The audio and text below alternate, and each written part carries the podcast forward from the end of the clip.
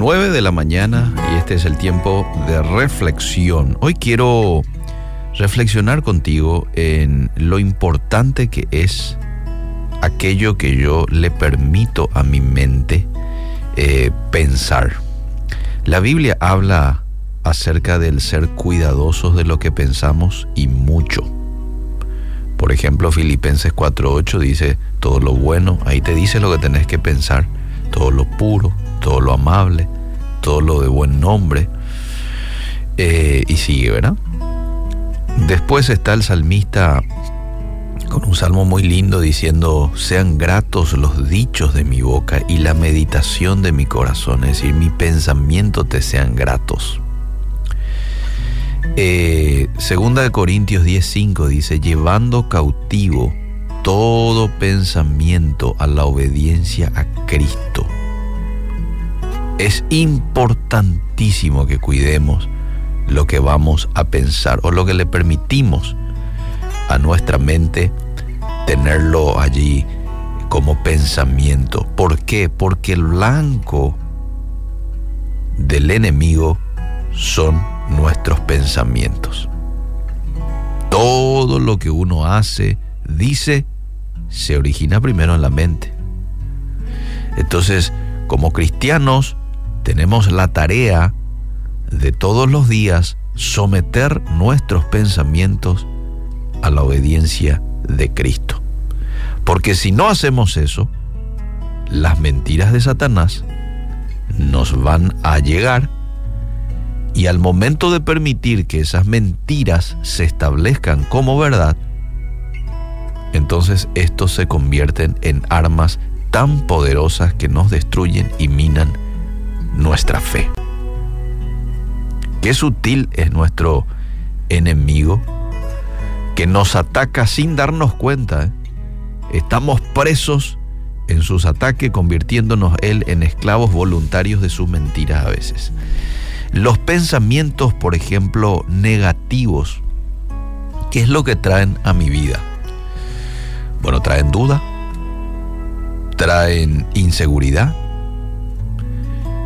Los pensamientos negativos traen temor, traen desconfianza y todas las cosas que nos podemos imaginar, haciendo que nos olvidemos de la palabra de vida y de la promesa del Hijo de Dios para nosotros. Quizás usted hoy esté lidiando con pensamientos negativos. Esos son pensamientos de pronto de preocupación. Pensamientos que lo inquietan. ¿Será que podré pagar? ¿Será que podré hacer? Y a uno a veces allí le entra la duda, en ocasiones el temor, y esto ya te inquieta, ¿verdad? Ya te roba la paz, el gozo entonces hoy es muy importante ser selectivos de lo que voy a pensar.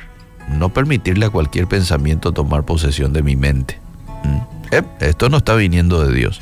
Entonces lo voy a quitar. Claro que lo voy a lograr. Esto voy a lograr. Porque no estoy solo. Dios está conmigo. Y dos, porque yo voy a hacer mi parte en prepararme, en capacitarme, en buscar ayuda, ¿eh? en investigar acerca de esto y voy a poder afrontar. ¿Cómo se combaten estos pensamientos? Esta es una buena pregunta. Y en primer lugar, con lo que acabo de comentar, no dejando espacio para ellos en nuestra mente. Ser despiertos y darnos cuenta qué pensamiento no se ajusta a Filipenses 4.8 ¿Qué pensamiento no se ajusta a 2 de Corintios 10:5? Y si no se ajusta, porque esa es mi vara de medir, entonces lo quito de mi mente. Lo reemplazo. Ya no más. Quizás por una oración. Señor, encárgate de esta situación. Señor, esto me está preocupando, esto me está inquietando. Pero no es bueno que yo le dé mayor espacio a este pensamiento de inquietud en mi mente por eso ahora ya quiero que tú tomes posesión de mi pensamiento y quites de mí esto, ¿verdad? Y a veces allí podemos reemplazarlo con algún texto, alguna promesa de la Biblia. porque esa es la el segundo punto que tengo aquí de cómo combato estos pensamientos. El primero es no dejando espacio para ellos en nuestra mente y en segundo lugar reemplazando ese pensamiento negativo con la palabra de Dios, que es nuestra verdad absoluta. Qué importante es, oyente, y te lo digo por experiencia, aprenderte versículos de memoria, por ejemplo. Es muy lindo. ¿Vos sabés cómo esto te limpia? ¿Vos sabés esto cómo te libera de esos pensamientos de temor, de inseguridad, de duda, de incertidumbre que a veces nos acecha? Cuando te aprendes versículos de la Biblia, le das espacio al Espíritu Santo para recordarte eso que aprendiste en momentos de tensión, de preocupación, de necesidad, de enfermedad, en momentos de confusión, de incertidumbre.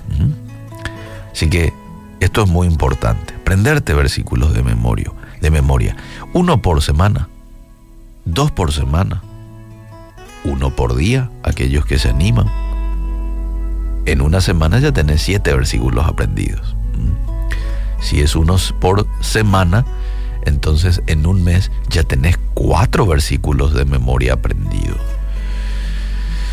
Bueno, y quiero cerrar este tiempo eh, recordándote lo que dice Filipenses 4:8 y siendo hoy intencionales en lo que vamos a pensar. Por lo demás, hermanos, le dijo el apóstol Pablo a los cristianos en Filipos, y hoy nosotros lo podemos eh, ajustar a nuestro contexto. Todo lo que es verdadero, todo lo digno, todo lo justo, todo lo puro, todo lo amable, todo lo honorable. Si hay alguna virtud o algo que merece elogio, en esto meditad, en esto pensad, dice en otra versión. Lo que también habéis aprendido y recibido y oído y visto en mí, esto practicad y el Dios de paz estará con vosotros. Qué linda, qué lindo versículo que nos ofrece una vara de medir de lo que debo de pensar y que también nos ofrece una promesa de parte de Dios.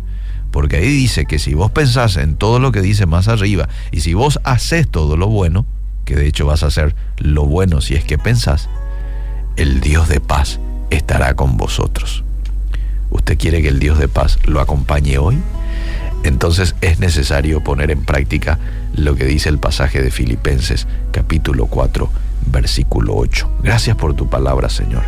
Ayúdanos a tener un gran día de la mano tuya.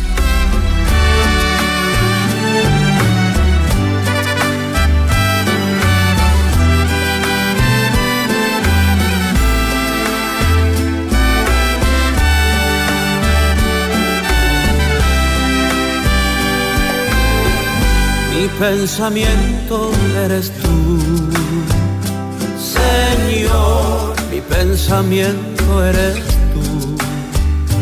Señor, mi pensamiento eres tú. Señor, mi pensamiento eres tú. Toda mi vida eres tú. Señor, mi vida eres tú. Señor, toda mi vida eres tú. Señor, toda mi vida eres tú.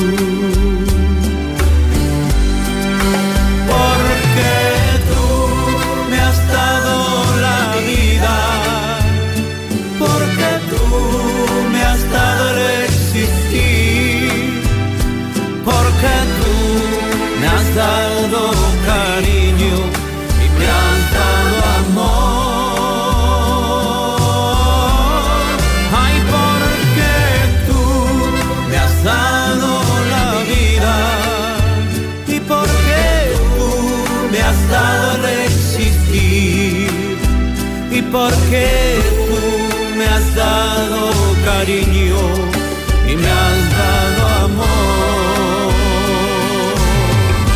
Mi pensamiento eres tú.